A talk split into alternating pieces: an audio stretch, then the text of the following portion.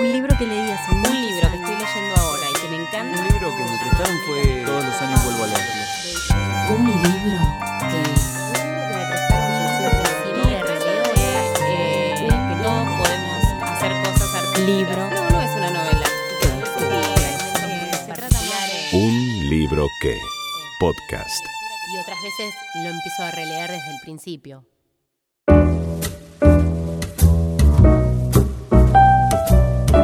Mi nombre es Corina González Tejedor, soy periodista, soy conductora de Blue eh, y elegí este libro porque la verdad es que habla musicalmente de una historia.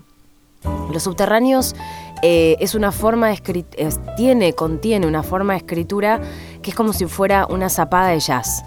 Eh, lo interesante de eso es que más allá de lo que te pasa en la historia mientras la vas transitando, que es muy hermosa, porque es la historia entre una morocha y un señor de, noches largas, es que en realidad nunca sabes cuándo termina determinado contenido y si ese contenido puede abrir otra cosa. Eh, esa es la razón por la cual siempre Los Subterráneos es uno de los libros que más elijo para regalar. Lo regalé mucho, tanto que no lo tengo. Por eso Maru me lo trajo. Julian Alexander es el ángel de los subterráneos. Subterráneo es un nombre inventado por Adam Morad, poeta y amigo mío, que dijo son hipsters sin ser insoportables, son inteligentes sin ser convencionales, son intelectuales como el demonio y saben lo que se puede saber sobre Pound sin ser pretenciosos ni hablar demasiado de lo que saben. Son muy tranquilos, son unos cristos. Julián sí que es un Cristo. Aquel día pasaba yo por la calle con Larry O'Hara, viejo amigo mío de parrandas en San Francisco, ya que en otros tiempos, en mis largas, mis nerviosas y locas correrías, yo solía emborracharme todas las noches y es más, me hacía pagar las copas por los amigos con una regularidad tan genial que ya nadie me hacía realmente caso, ni se preocupaba por declarar que estoy progresando o que estaba progresando como escritor. Cuando yo era joven, eh, una costumbre muy fea, eh, beber gratis, aunque por supuesto nadie se fijaba y me encontraban simpático. Y como dijo Sam, todos recurren a ti para cargar el tanque, muchacho.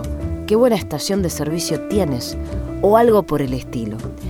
El viejo Larry O'Hara, siempre tan bueno conmigo, un joven comerciante San Francisco irlandés y loco, con una trastienda balsaciana en la librería donde se fumaba marihuana y se charlaba de los buenos tiempos, de la banda del Gran Bassi o de los días del Gran Chu Berry, del cual hablaremos más adelante, ya que ella tuvo algo también con él, porque con todos tenía que acostarse, por el hecho de conocerme a mí, que soy nervioso y multiforme, y de ningún modo tengo una sola alma, y ni un poco de mi dolor ha asomado todavía, ni de mi sufrimiento.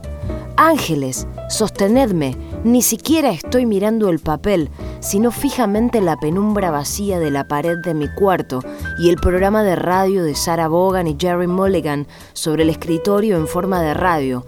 En otras palabras, estaban sentados sobre el guardabarros de un coche delante del bar Black Mask de la calle Montgomery. Julian Alexander, el Cristo sin afeitar, flaco, juvenil, tranquilo, casi extraño, algo, algo así habría dicho Adam, como un ángel apocalíptico o un santo de los subterráneos. Por cierto, estrella ahora. Y ella, Mardu Fox, cuya cara cuando la había visto por primera vez en el bar de Dante a la vuelta de la esquina, me había hecho pensar, demonios, tengo que hacer algo con esta mujercita, y tal vez también porque era negra. Los subterráneos, Jack Kerouac. Los subterráneos de Kerouac es un libro que a mí de alguna manera me representa. Eh, ¿Por qué me representa? Porque cuando yo me pongo a hablar de lo que me pasa, muchas veces me meto en recovecos y termino hablando de cosas que tienen que ver puntualmente con el tema principal, pero a veces con los recovecos. Y me parece que eso tiene que ver con la gran zapada de jazz que propone Kerouac a la hora de escribirlo. Eh, que hay como distintas puertitas donde se va improvisando, donde se va hasta el fondo y después se vuelve y se vuelve al cauce común del libro en general. Para mí, Los subterráneos de Kerouac, y ahora entiendo mientras se lo cuento a Maru, em, por qué lo regalé tanto, es una parte de mí. Me lo apropié y se lo regalé a todo el mundo porque es una parte importante de mí.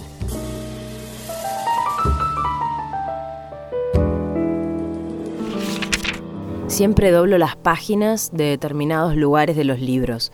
Después cuando vuelvo a los libros, soy una, o sea, soy una persona que me cuesta muchísimo terminar los libros. Entonces siempre marco lugares de los libros y vuelvo una y otra vez. Pero con los subterráneos eh, no solamente volví una y otra vez, sino que lo leí muchas veces, porque es tan enorme la cantidad de cosas que cuenta mientras van entre coma y coma que siempre da la sensación de que te estás perdiendo algo y a la vez parece que estás como tarareando una canción. Es una locura este libro, pero es una maravilla. No, nunca vuelvo a la marca para releer. Si vuelvo a la marca es porque me interesó lo que se dijo en ese lugar. Eh, si dejé el libro por la mitad, tengo que volver al comienzo, porque me es muy difícil meterme en la historia. Y, muchos libros están por la mitad en mi casa, tengo que ser, tengo que confesarlo. Por ejemplo, me pasó con Los Siete Locos de, Roberto Art, que llegó un momento, que en el momento en que estaba la historia del, de este chigoló, este turro, lo tuve que dejar, me dio muchísima impresión. Me pasó lo mismo con el perfume de Patrick Sanskin, lo tuve que dejar porque me daba mucho asco.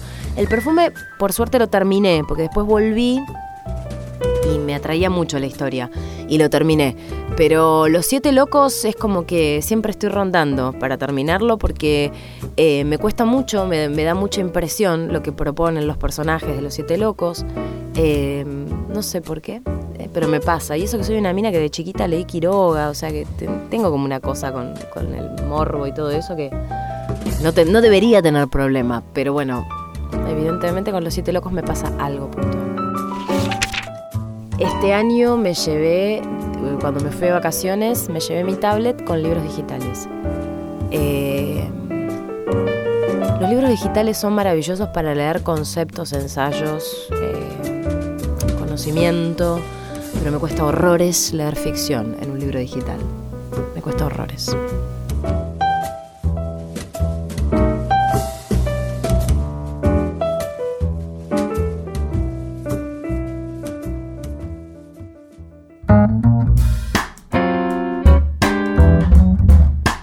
Nos despedimos con Filthy McNasty de Georgina Díaz and the Mornings. Podés descargarte su disco Suddenly en georginadiazandthemornings.bandcamp.com.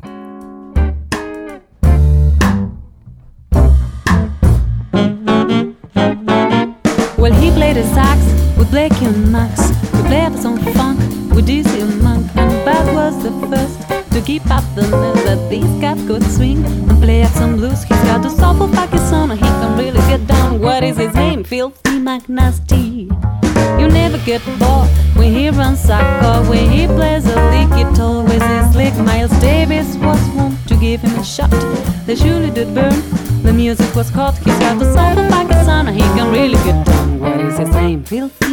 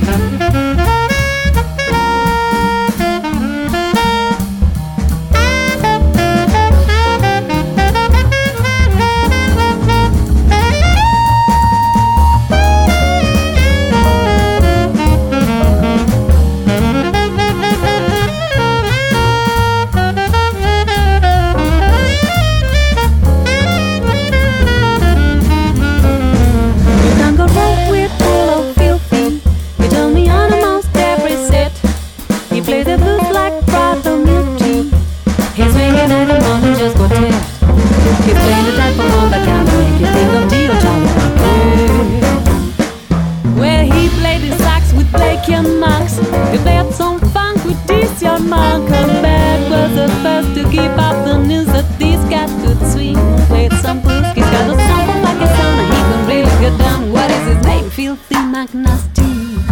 You never get bored when he runs sack off when he plays the lick. It always is lick. Miles Davis was one to give him a shot. The surely did burn. The music was caught. Got the sample back his on, he can really get down. What is his name? Filthy Magnus T.